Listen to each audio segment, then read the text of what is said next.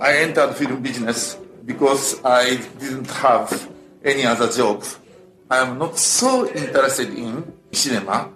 So um, I thought, why I do cinema? What is cinema to me? I think about it a lot. For example, other assistant directors who like the cinema very much, they don't think about cinema. From the beginning of my director's career, I always feel uh, I have something different uh, to ordinary, ordinary cinema world. Uh, so anyway, I wanted to make very peculiar film, but my own. Ihr hört Katz, den kritischen Filmpodcast mit Rüdiger Suchsland. Hallo. Lukas Bawenschik. Einen wunderschönen guten Tag.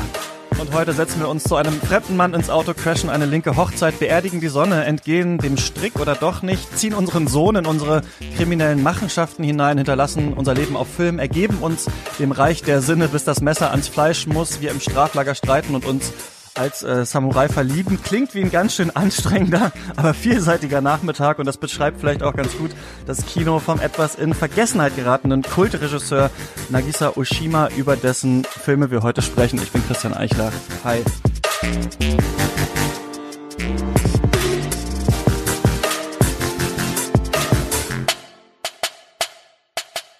Aber das hier ist nur ein Ausschnitt aus unserem Special zu Nagisa Oshima, wo Rüdiger, Lukas und ich drei Stunden lang über den japanischen Kultregisseur gesprochen haben. Denn das hier ist ja nur der Free for All normale Feed. Falls ihr die ganzen drei Stunden hören wollt, dann könnt ihr Katz unterstützen mit äh, drei Euro im Monat. Und dann kriegt ihr auch noch unsere ganzen anderen Specials, Mailbags, äh, den Zugang zum Katz Discord, aka dem geilsten Filmforum im Internet. Äh, das alles gibt's auf steadyhq.com slash Katz. Aber ich finde, äh, ihr könnt hier trotzdem mal im normalen Feed auch ein bisschen was davon mitbekommen, nämlich so unser Anfangsgespräch, wo wir müssen erklären, wer ist eigentlich Nagisa Oshima und was haben wir hier vor. Rüdiger, warst du schon mal in Japan? Ja, ich war schon mal in Japan äh, mit 14. Äh, zufällig, weil Freunde von meinen Eltern, äh, Amerikaner, dahin versetzt worden waren und die uns äh, eingeladen hatten. Mein Vater konnte nicht und deswegen durfte ich meine Mutter begleiten und äh, wurde sogar aus der Schule rausgenommen. Und dann waren wir dreieinhalb Wochen in Japan. Das war tatsächlich für mich extrem beeindruckend. Auch deswegen, weil damals, Anfang der 80er Jahre, es scheinbar trotz allem noch nicht so häufig war wie heute, dass äh, Japaner nach Europa kamen und Europäer nach Japan.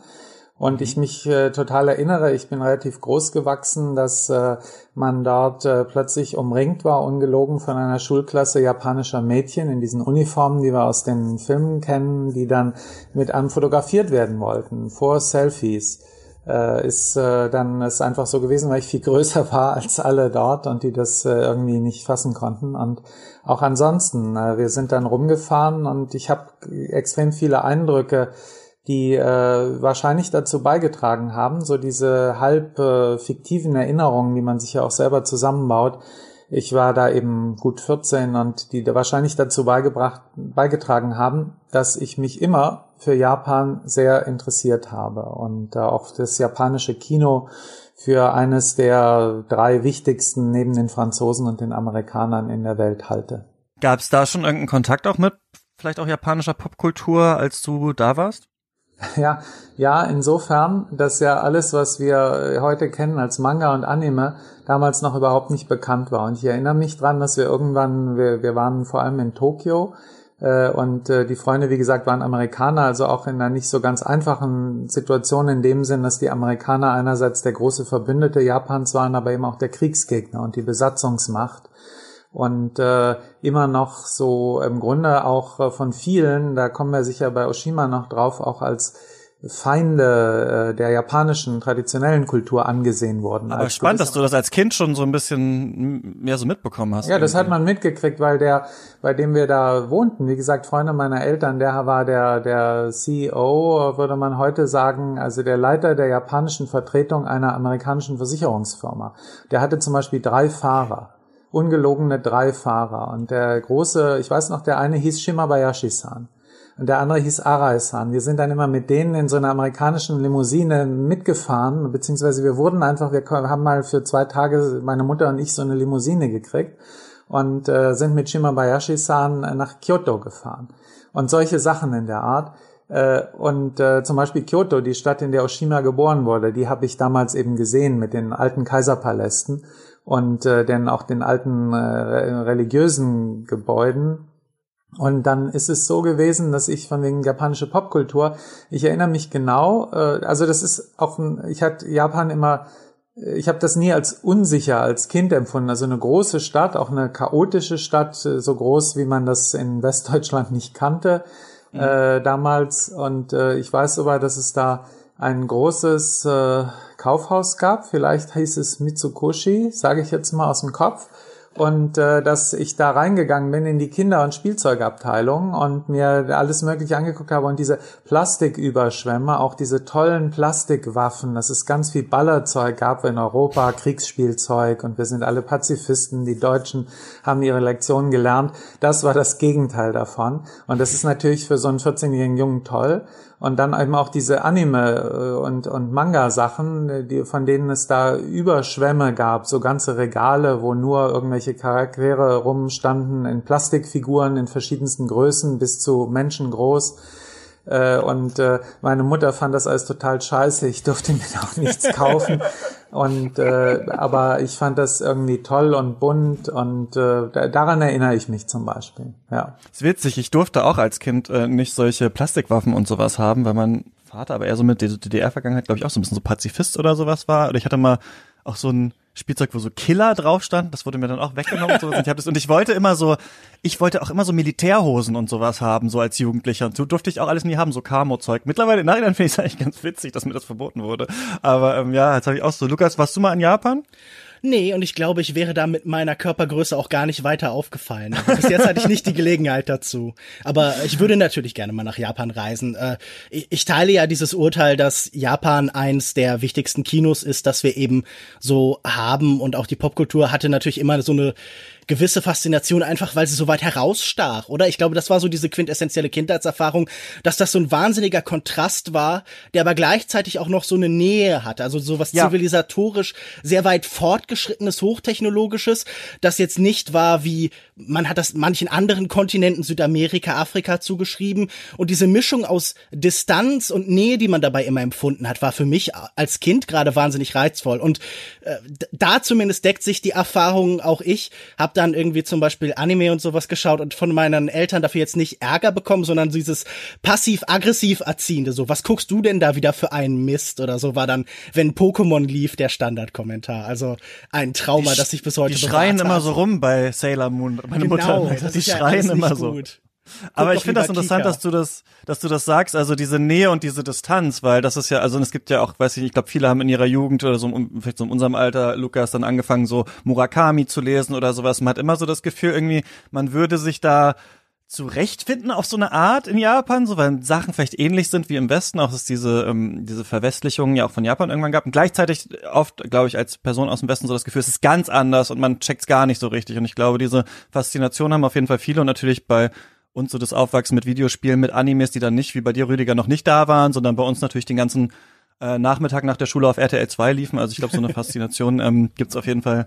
Ja, das bei mir, bei das gab's noch nicht. Da lief dann äh, in der Zeit, wo ich dann Abi gemacht habe, da gab's dann schon die Privatsender und da lief äh, aber dann äh, vielleicht äh, Raumschiff Enterprise, äh, irgendwelche Folgen in Wiederholung oder sowas.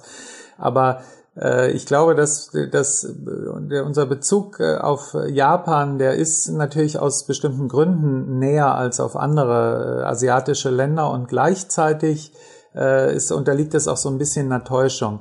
Weil ich habe ja auch, ich war schon viel öfter als in Japan, war ich tatsächlich in China beziehungsweise Hongkong. Ich war auch schon mal in Taiwan, in, in Volksrepublik, Shanghai und so und dann eben mehrfach in Hongkong. Und äh, das ist schon so, dass es mir da ähnlich geht, äh, wie das, was ihr gerade beschrieben habt, nämlich, dass man sagen kann, diese heute verwestlichte chinesische Kultur, in Taiwan war es ja schon immer und in Hongkong verwestlicht, das ist das gewissermaßen das nächste Ferne. Es ist irgendwie was Eigenes und es ist was anderes gleichzeitig. Und diesen Widerspruch, den kann man auch ganz gut vermitteln, zumal sich ja diese ganzen Länder, wie auch die Japaner, an äh, den, vor allem den USA oder insgesamt am Westen auch orientieren, gerade auch im Kino ja. und oft auch in der Literatur. Die Japaner haben aber den einen großen Unterschied. Und das ist vielleicht eine Verbindung. Zum einen, dass die Japaner eine extrem hohe Wertschätzung für Deutsche haben. Das verbindet, glaube ich, speziell die Deutschen. Wir wissen auch, dass die japanische Armee des Kaiserreichs, also vor dem Krieg, dem Zweiten Weltkrieg, dass die sich an der preußischen Armee in ihrem Aufbau äh, und in ihren Drills orientierte. Und wir wissen auch, dass ähm, die Japaner, natürlich, wir waren mit uns, äh, mit Deutschland im Zweiten Weltkrieg verbündet. Sie sind das zweite Land, was neben Deutschland so ein bisschen ein Outcast äh, war, äh, international. Und sie werden nach wie vor in Asien viel mehr gehasst und mit Skepsis beäugt als jetzt die Deutschen in Europa. Aber selbst das gibt es. Also das ist, glaube ich, eine Erfahrung, eine Nähe, die wir teilen. Und mir ist es öfters passiert, auf so Aufenthalten dann nach der Schule, wenn man Sprachen lernen oder verbessern wollte oder überhaupt im Ausland war, dass ähm, dass äh, Japaner ein besonderes Interesse hatten äh, für Deutsche und sich gefreut haben, wenn man, wenn sie einen Deutschen trafen. Und und dann diese diese ganzen Erfahrungen äh, dazu diese Tatsache, die Atombomben, die natürlich Japan auf eine ganz bestimmte Weise auch versehrt haben, das japanische Land, äh, also ganz nicht nur körperlich die vielen Menschen, die starben, sondern auch die Städte zerstört und einfach das Land traumatisiert wie das Deutsche, glaube ich, nicht nachempfinden können. Äh, das, das halt nach, das halt in vielen Filmen nach. Und äh, Japan hat, scheint mir, politisch mehr Recht, äh, sich auch als Opfer des Zweiten Weltkriegs zu betrachten, als es die Deutschen haben.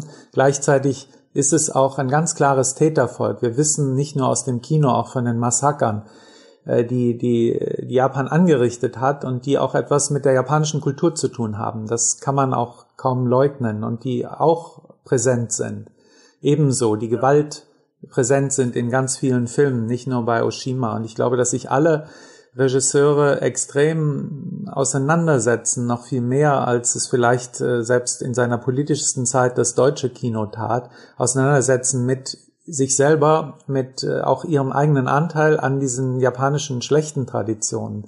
Und das alles spielt eine ganz wichtige Rolle, glaube ich, wo wir Deutsche halb unterbewusst eine bestimmte Nähe und eine Verwandtschaft empfinden und äh, uns irgendwie dafür mehr interessieren. Ja, vieles davon ist aber natürlich bei Oshima halt besonders präsent, würde ich sagen. Und mein Vorschlag war ja auch, Oshima hier zu besprechen. Wir stimmen ja normalerweise ab. Diesen hier habe ich ausgewählt und ich bin sehr froh, auch jetzt über ihn gerade zu reden. Ich habe das Gefühl, zum einen, das klang bei Christian vorhin schon an, wird er sehr wenig gesehen in Teilen noch. Also er ist natürlich auch gerade in Deutschland schlecht verfügbar. Das ändert sich jetzt am ehesten halt durch das Internet, sicher nicht durch deutsche Verleiher leider. Und ähm, Außerdem habe ich das Gefühl, er wird auch oft so ein bisschen reduziert. Und zwar natürlich auf im Reich der Sinne, auf den großen Skandal, auf diese Darstellung von Sexualität auf und Gewalt und damit verbunden auch auf dieses Image des, des Skandalregisseurs, des Enfant terrible.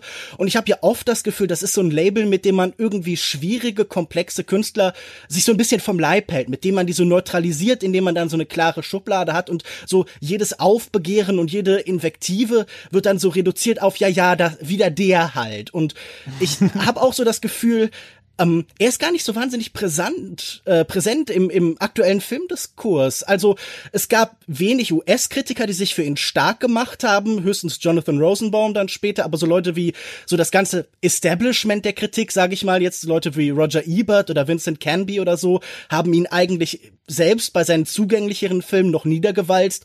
Und auch in Deutschland hatte ich nicht das Gefühl, dass viel über ihn geschrieben und publiziert worden ist. Er war, es gab dann mal einen Text von Carsten Witte oder sowas und natürlich hier und da mal halt, na, natürlich dann irgendwie diese Nachrufe, die dann 2013 alle erschienen sind, aber da scheint mir einfach ein ganz entscheidender Mangel zu sein. Und gerade diese Frühphase wird einfach gar nicht rezipiert. Und ich hoffe, das können wir hier im Podcast so ein bisschen, zumindest im Rahmen unserer Möglichkeiten, ausgleichen halt. Genau, danke, dass du den mitgebracht hast auf jeden Fall. Und ich frage am Anfang ja immer auch so ein bisschen so, wann habt ihr das erste Mal von dem gehört und so weiter. Und das Witzige ist halt wirklich, ich habe das erste Mal von Oshima gehört, als du den vorgeschlagen hast für dieses Special. Und das zeigt halt schon, dass, also ich bin habe ja eh nicht so eine große Filmbildung wie halt viele andere und so weiter, deswegen kann ich auch von Leuten nicht gehört haben, die bekannt sind. Aber es zeigt, glaube ich, trotzdem schon, wie so eine bestimmte Generation gar nicht so richtig weiß, wer das eigentlich ist. Und als ich dann diese Filme aber geschaut habe, und ich vergleiche dann auch oft, über wen haben wir schon in Specials gesprochen, wem ähnelt er so ein bisschen. Und ich finde ihn am ähnlichsten zu Kubrick in der Art, okay. wie die Filme sich so ändern, also wie unterschiedlich die Filme alle auf mich gewirkt haben, wie viel ähm, Varianz da drin ist, wie viel Politik da auch drin ist. So, er hat natürlich in vielen anderen Sachen ist er ihm nicht ähnlich, aber ich hatte so das Gefühl, als ich das geguckt habe, dass ich dass ich, als würde ich so ein Werk von Kubrick entdecken, aber ich finde keinen Schlüssel. Also ich finde nicht so ein YouTube-Video, zehn Sachen, die Oshima in all seinen Filmen macht, wo so ein Noob, auch wie ich, manchmal so reinkommt mal in sowas, sondern es gibt Filme, die haben keinen Wikipedia-Artikel zum Beispiel, ne? Das war natürlich früher ganz gar kein Wikipedia und so weiter, aber äh, das sind so Sachen, wo man so merkt, dazu ist gar nichts geschrieben worden, dazu sehe ich nur da was. Also ich fand das ganz interessant, das jetzt so zu sehen und ich habe diesmal stark das Gefühl, dass ich auch eher jetzt so eine Sichtung gemacht habe von ein paar Filmen, nicht von allen neuen, über die wir äh, reden und eher auch ein bisschen von euch lernen will, wie habt ihr das wahrgenommen, jetzt nochmal oder früher und wie kann ich mich vielleicht nochmal diesem Werk nähern, weil ich das Gefühl habe, der ist schon sehr ähm, komplexer Regisseur. Ähm, Rüdiger, du bist ähm, der Kritiker, Filmemacher und so weiter. Ähm, schön, dass du nochmal da bist. Äh, wir haben ja schon auf in Venedig gesprochen zusammen. Ähm, wann hast du das erste Mal von Ushima gehört? Ja, ich glaube, dass, äh, dass es tatsächlich so ist, dass ich äh, über ihn zuerst als Skandalregisseur gehört habe. Und zwar eher so als Kind. Also ich kann meinen Eltern danken, dass sie relativ liberal waren im Sinne von, was ich sehen durfte und was ich lesen durfte. Und äh, ich weiß, äh, und das kann sogar gewesen sein, so kurz nach dem Skandal mit Im Reich der Sinne oder Im Reich der Leidenschaft, diesen beiden aufeinanderfolgenden, sehr sexuell expliziten Filmen der späten 70er Jahre, äh, ich weiß nicht genau, wann die nach Deutschland kamen. Also die haben ja, glaube ich, 77 und 78 als Produktionsjahre. Ähm, das kann ich auch gleich nochmal nachschauen. Ist auch egal. Also dabei, wir hatten. Naja, im, im Reich der Leidenschaft war ja, also 76 dann auf der Berlinale halt tatsächlich. Das war ja der große Skandal. Ach so, dann sogar 76, dann weiß ich nicht mehr, wann die ins Kino kamen. Also dann muss das, vielleicht war das dann auch später, dass nochmal drüber berichtet wurde. Also ich hatte, wir hatten, meine Eltern hatten den Stern, der damals vor allem für seine Fotos natürlich sehr berühmt war und toll war. Und wenn man dann so 10, 11, 12 war, dann hat man solche Sachen auch durchblättert nach äh, äh, barbusigen Frauen, sagen wir mal so. Und äh, das, das ist sicherlich ein Punkt gewesen. Und ich weiß einfach, dass es diesen, äh, dass es da diese irgendwas mit im Reich der Sinne oder Reich der Leidenschaft, ich weiß nicht mehr, eins von diesen beiden Filmen, äh, dass ich da Bilder gesehen hatte und dann irgendwie auch diesen Namen kannte. Und dann der nächste Schritt und auch der erste Film, den ich von ihm ganz bestimmt im Kino gesehen habe, weil so viel habe ich gar nicht später im Kino gesehen äh, das ist äh, natürlich Merry Christmas, Mr. Lawrence. Das war dann schon zu einer Zeit, da wusste ich schon, wer David Bowie war. Ich denke, der muss 83 oder 84 dann nach Deutschland gekommen sein. Und äh, da wusste ich, wer David Bowie war. Ich wusste nicht, wer Sakamoto war und Kitano natürlich auch nicht. Aber das, ich weiß auch gar nicht mehr, warum ich da reingegangen bin. Vielleicht auch aus diesem mhm. besagten Interesse für Japan und äh, ich weiß aber ganz genau, wie, wie was für ein beeindruckender Film das war und einer, den ich nicht verstanden habe und toll fand und wo man dann auch nicht genau weiß, was man jetzt von allem, was da so geschildert wird, sowohl die Gewalttätigkeit, der Sadismus, auch die Küsse zwischen Männern, was man davon halten soll. Und insofern ist das aber natürlich genau das, was gute Filme vermögen, nämlich einen starken Eindruck zu hinterlassen und einen mehr zu irritieren was dieser Film dann auch bei mir geleistet hat. Und das ist eine tolle große Filmerfahrung. Und die erste richtige, da war klar, Oshima, das ist ein Regisseur. Und äh, dann wusste ich schon im Reich der Sinne. Von allem anderen wusste ich nichts. Lukas, wie war's bei dir? Na, es ist ja ein bisschen traurig. Das ist dann ja leider einfach durch die Zeit selten an Kinogeschichten gebunden. Das sind ja auch nicht Sachen, die wahnsinnig oft wieder aufgeführt worden sind oder so. Das heißt, meine erste Begegnung war tatsächlich auch im Reich der Sinne, aber von äh, einer Asia Erotic Collection, auf der diese beiden Filme waren. Das heißt, man äh, hat dann diese Überschneidung von Arthouse-Kino und Erotikfilm genutzt, um das Ganze zu verkaufen. Ich wusste mhm. davor natürlich schon, wer Oshima war, im Sinne von, oh, das ist ein Name, der immer wieder fällt, jemand, der in Bezug zu Godard und Buñuel gesetzt wird, jemand, der Leute inspiriert, der auch Kritiker begeistert und so. Und äh, das war dann meine erste Begegnung, sehr unspektakulär zu Hause auf dem Blu-ray-Player sogar schon. Aber das ähm, das tut ihm ja keinen Abbruch. Das sind ja Filme, die sich in Teilen zumindest ihre irritierende Wirkung, ihren Schock, äh, jetzt nicht im vollen Maß, aber zumindest in Teilen, dann auch über die Pornografisierung der Gesellschaft über eine sehr viel größeren, umfassenderen Liberalismus hinweg bewahrt haben. Und äh, ich glaube, da von da an war ich immer fasziniert von der Frage, okay, was hat dieser Mensch sonst so gemacht? Und ja, wie schon beschrieben, es ist lange daran gescheitert, dass es relativ schwer verfügbar war. Und jetzt, wo ähm, der Criterion Channel aus den USA besser zu beziehen ist, habe ich das meiste, was er so in seiner Karriere machen konnte, da nachgeholt und anderes habe ich dann eben andersweitig entdeckt, äh, wie man heute eben so Karrieren nachholt und sich vor Augen führt. Also ja, wie so ein wahnsinniger Detektiv mit irgendwelchen ja, genau. Linien und Sachen an so einem Whiteboard, wo man ist, okay, das habe ich gehört. Da ist übrigens der Katz Discord ist da wirklich unser Freund, weil da sind immer die Profiler und die wissen genau, so wo welcher Film ist. Ja, der ist gerade bei irgendwie Mubi, Mubi Brasilien mit dem VPN kann man den gerade gucken so ungefähr. Ja. Aber bei Oshima muss man wirklich sagen, es war sehr angenehm. Es ist ja nicht so richtig offiziell möglich, aber man kann ja den Criterion Channel aus äh, Deutschland auch beziehen, wenn man sich per VPN einmal angemeldet hat. Ähm, dann kann man da äh, die Sachen gucken und da ist fast oder was heißt fast alles, aber da sind sehr sehr viele Filme äh, von ihm, erstaunlich viele, ähm, auch in super Qualität erhalten. Das fand ich dann schon recht beeindruckend. Also da kann man die auf jeden Fall nachholen, sonst wird es schwierig daran zu kommen. Na, ähm, es gibt in Deutschland äh, ein paar Blu-rays, wie schon beschrieben. Es gibt ein paar DVDs von okayer Qualität, die alle bei Alive erschienen sind äh, da kann man sich schon irgendwie eindecken. Es ist halt nicht wahnsinnig preisgünstig und es, es gibt immer bessere Möglichkeiten. Ja, und ähm, wir machen es diesmal so, dass wir über hauptsächlich über neuen Filme sprechen und nicht wie sonst die dazwischen auch so in Zwischenschritten noch erwähnen, weil ihr vielleicht auch noch was dazu sagen könnt, weil sonst wird das einfach viel zu viel. Ähm, wir machen so, dass wir hauptsächlich über neuen sprechen und äh, in den Besprechungen ihr natürlich aber andere Filme auch erwähnen könnt und wir uns offen halten, so schön für in so ein paar Jahren vielleicht. Also ich denke wirklich ja, in fünf Jahren oder so können wir vielleicht noch mal eine Folge zu Oshima machen mit den anderen Filmen. Halten wir uns einfach mal äh, so ein bisschen offen. Aber ich glaube, die Frage, oder besser, besser gesagt, die Antwort, auf die wir alle warten, kann nur auf äh, diese Frage gegeben werden von Lukas Bawenschik. Lukas, wer ist denn Nagisa Oshima überhaupt? Ich werde es mal mit einer Einführung probieren. Ich würde sagen, äh, Oshima war der große Solitär des japanischen Kinos. Einer seiner ersten und wichtigsten Independent-Filmemacher, ein Mann, vor allem definiert von allem, was er nicht war und sein wollte.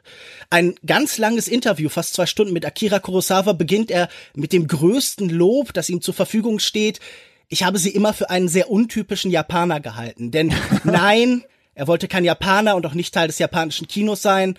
Er stand immer politisch links, aber haderte mit jedweder Orthodoxie. Feinde macht er sich eigentlich überall, über alle Fraktionen hinweg bei Zensoren so wie bei Libertins. Zunächst in Japan, später dann auf dem ganzen Erdball. Ähm, Oshima wurde am 31. März 1932 in Kyoto als Sohn eines Regierungsbeamten und, das finde ich irgendwie besonders schön, eines experimentellen Fischfarmers geboren, der äh, gerade als er sechs Jahre alt war, dann leider starb. In seinem Nachlass entdeckt er sozialistische, kommunistische Literatur, die wurde aber nie im Haushalt besprochen, sondern war so versteckt, so ein kleines Geheimnis. Bis zum Abschluss seines Studiums bewohnte er dann mit seiner Mutter und seiner jüngeren Schwester die dem Vater zugeteilte Dienstwohnung. In seiner Jugend ist diese sehr kleine Familie arm und Oshima oft krank. Er kann trotzdem später an der sehr prestigeträchtigen Universität in Kyoto studieren, Rechts- und Politikwissenschaften, aber mit eher mäßigem Interesse. Er interessiert sich eher für Theater und vor allen Dingen für linken politischen Aktivismus. Und man muss das vielleicht so ein bisschen historisch einordnen. Japan bekommt das, was bei uns 68 war, früher als viele andere Nationen, weil sich all diese Fraktionen, Sozialisten, Kommunisten, studentische Aktivisten, die Arbeiterbewegung gerade in den späten 50ern und frühen 60er Jahren zusammenschließen gegen den Vertrag über die gegenseitige Kooperation und Sicherheit zwischen Japan und den Vereinigten Staaten. AMPO-Vertrag im Japanischen, manchmal auch ANPO, das äh, wird beides benutzt. Und ähm, das war so das bündelnde und das zentrale politische Ereignis dieser Zeit für die politische Linke. Der Erfolg war mäßig, das Ganze wurde auch gegen massive Demonstrationen ratifiziert und ich glaube auch deshalb handeln diese Filme in dieser frühen Phase bei Oshima sehr oft vom Scheitern der Revolution. Über den Aktivismus der 50er Jahre gelangt Oshima dann zum Kino, das für ihn am ehesten zuerst leider nur ein Werkzeug ist, äh, genau wie viele andere Filmemacher dieser japanischen neuen Welle, die um diese Zeit beginnt, als Werbekampagne erst in Anlehnung an die Nouvelle Vague in Frankreich, also Leute wie Seijun Suzuki oder Shoei Imamura. Ähm, genauso wie die war er kein klassischer Cinephiler, er fängt 1954 1959 als Regieassistent bei den altehrwürdigen Shojiko Studios an, bei denen auch zum Beispiel Ozu seine Filme produziert hat. 1959 erscheint sein Langfilmdebüt, ähm, neorealistisch angehaucht, Stadt der Liebe und Hoffnung.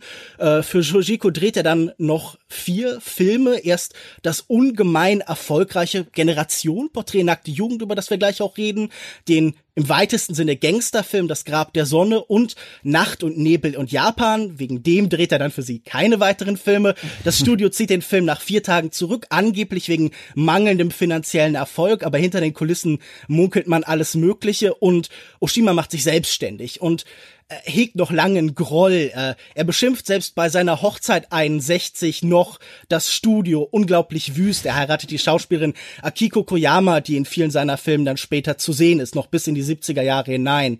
Und diese Phase von 59 bis 62 würde ich am ehesten als so eine Art ex kreative Explosion beschreiben.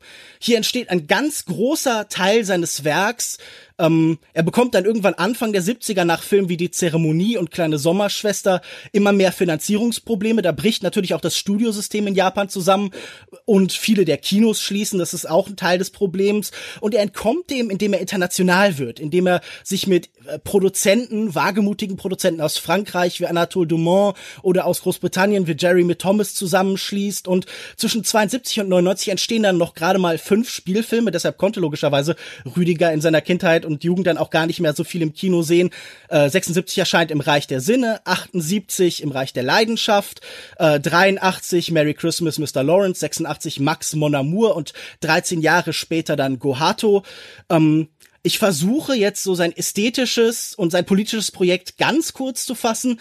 Und ich würde sagen, da muss man am ehesten zu dem Begriff, den er auch immer wieder selber begenommen hat, greifen, Negation die Ablehnung bestehender Methoden, bestehender Ordnung, Ablehnung von Japan und seiner Geschichte, die Ablehnung der japanischen Identität, die Ablehnung auch der japanischen Filmemacher ganz massiv und ihrer Stagnation, Lamoyanz, dem Konservativismus, ihre Nostalgie für den Feudalismus, dieser Sorge vor der Veränderung, das war alles, was er ihnen vorwurf. Und er versuchte auch lange das ästhetisch umzusetzen, indem er diese Standardbilder des japanischen Kinos vermeiden wollte. Also zum Beispiel Menschen auf Tatami-Matten, das war ihm ganz wichtig. Oder ähm, es gibt einen Text aus den frühen 70er in dem er beschreibt, wie er vorher in den Dreharbeiten von Nackte Jugend versucht hat, kein Grün zu filmen.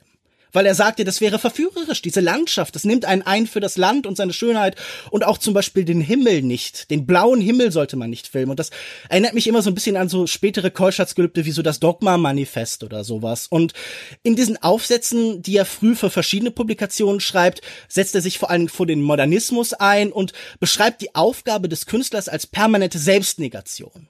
Er lehnt eine starre, gleichbleibende Form ab und plädiert eher für so diese stetige Neuerfindung des Selbst und des Kinos, um immer eine Spannung zwischen den herrschenden Zuständen und sich selbst zu schaffen. Also so eine permanente Revolution im Kleinen. Und so ist ein Werk, wie Christian auch am Anfang schon angedeutet hat, so ein ewiges Hakenschlagen.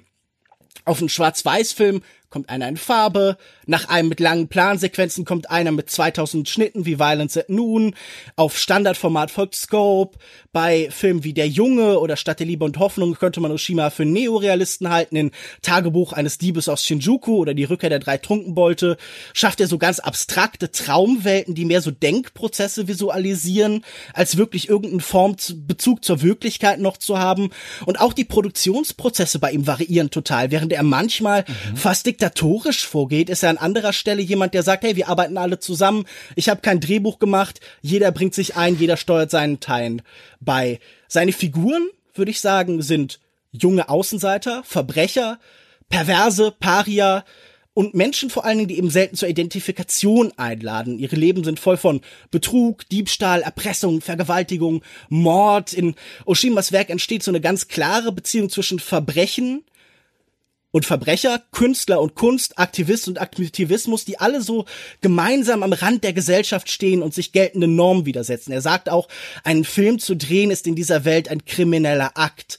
Verbrecher sind für ihn Rebellen und Verbrechen sind die Rebellion der Ohnmächtigen gegen die Übermacht der herrschenden Gesellschaft. Und Einige Themen bleiben ihm seine ganze Karriere lang erhalten. Äh, die Unterdrückung der ethnischen Koreaner in Japan ist ihm ganz wichtig nach so einer Korea-Reise Anfang der 60er. Dadurch auch die Kolonialvergangenheit des Landes, die Schuld der Kriegsgeneration, die sexuelle und politische Emanzipation, die beim oft sehr eng zusammengedacht werden. Das Scheitern aber auch natürlich von Revolutionen und obwohl man das so leicht aufzählen kann, würde ich sagen, ist überhaupt kein Themen- und Problemfilmregisseur, sondern immer einer, der extrem stark über Form, Stimmung, über Experimente, über Leidenschaft und Zweifel funktioniert. Ein Rebell eigentlich noch gegen die eigene Rebellion. Und seine Inspirationsquellen waren dabei oft wahnsinnig oft reale Ereignisse. Viele seiner Geschichten nimmt er so direkt von den Titelseiten. Filme wie Junge oder Tod durch Erhängen sind inspiriert äh, von Ereignissen, die in Medien und Öffentlichkeit wahnsinnig breit diskutiert wurden davor. Und selbst sowas wie die Unglaublichkeiten von dem Reich der Sinne basiert noch auf realen Ereignissen. Das ist ja auch mehrfach verfilmt worden. Mit fortschreitendem Alter, das sollte man vielleicht zum Abschluss noch erwähnen, entdeckt er dann noch eine andere Bühne für sich. Gerade ab den 80er Jahren ist er vor allen Dingen eine TV-Persönlichkeit, hat viele TV-Talk-Formate, tritt überall so als das, was man in den USA so als Pandit bezeichnet, irgendwie auf. 1996 erleidet er dann einen Schlaganfall. Seinen letzten Film 99 dreht er vom Rollstuhl aus. Ein allerletztes Projekt, ein Biopic mit dem Namen Hollywood Zen über das Leben der Schauspielerin Sesu Hayakawa, wird nie fertiggestellt. Zuletzt arbeitet er dann vor allen Dingen als Übersetzer von Autoren wie John Gray und ähm, er wird dann aber über die Zeit vor allen Dingen halt auch noch ein wichtiges Vorbild für viele Independent-Regisseure. Takashi Miike, einer der bekanntesten, der ihn immer wieder als Bezugspunkt nennt. Äh, 2013 stirbt er dann und ich hoffe, wir können ihn jetzt über die nächste Zeit, über diesen Podcast hinweg ein wenig auch wieder auferstehen lassen. Wow, vielen, vielen Dank für diese. Ich merke immer erst danach, dass es so lang war. Das tut mir leid. Toll. Nee, ich finde es, also ich waren glaube ich so zehn Minuten, aber es war auch, also ich, wo, wo du das immer alles doch herholst. Ich bin da richtig so begeistert immer, wenn ich das so höre, denke ich so, wow, weil ich denke, ich mache ja auch darüber so. auch jedes Mal sehr, Christian. Also ich, ich, ich gucke ja auch nach, wer das so ist und denke nur, ah, äh, toll. Aber man merkt schon oder allein daran, wie vielschichtig das Werk ist. Ich habe mich gefragt, ach, du hast es vorhin gesagt, so warum ist er nicht so richtig verewigt im Kanon, vielleicht auch so der aktuellen Filmkritik oder so. Liegt es vielleicht daran, fassen, dass er oder? Ja. ja, dass er nicht so dieses eine, diese eine Sache hat und halt hundertmal gemacht hat, also dass man sagen kann, Aroshima ist ja immer der und dann, ähm, aber er war eben sehr wichtig. So, und falls ihr jetzt noch Bock habt, äh, weiter zu wissen, worüber wir geredet haben, nämlich vor allem über die Filme von Nagisa Oshima, dann müsstet ihr Cuts mit mindestens drei Euro im Monat unterstützen. Alle Infos gibt's auf steadyhq.com slash cuts. Den Link findet ihr auch in den Podcast-Notes. Bis dann.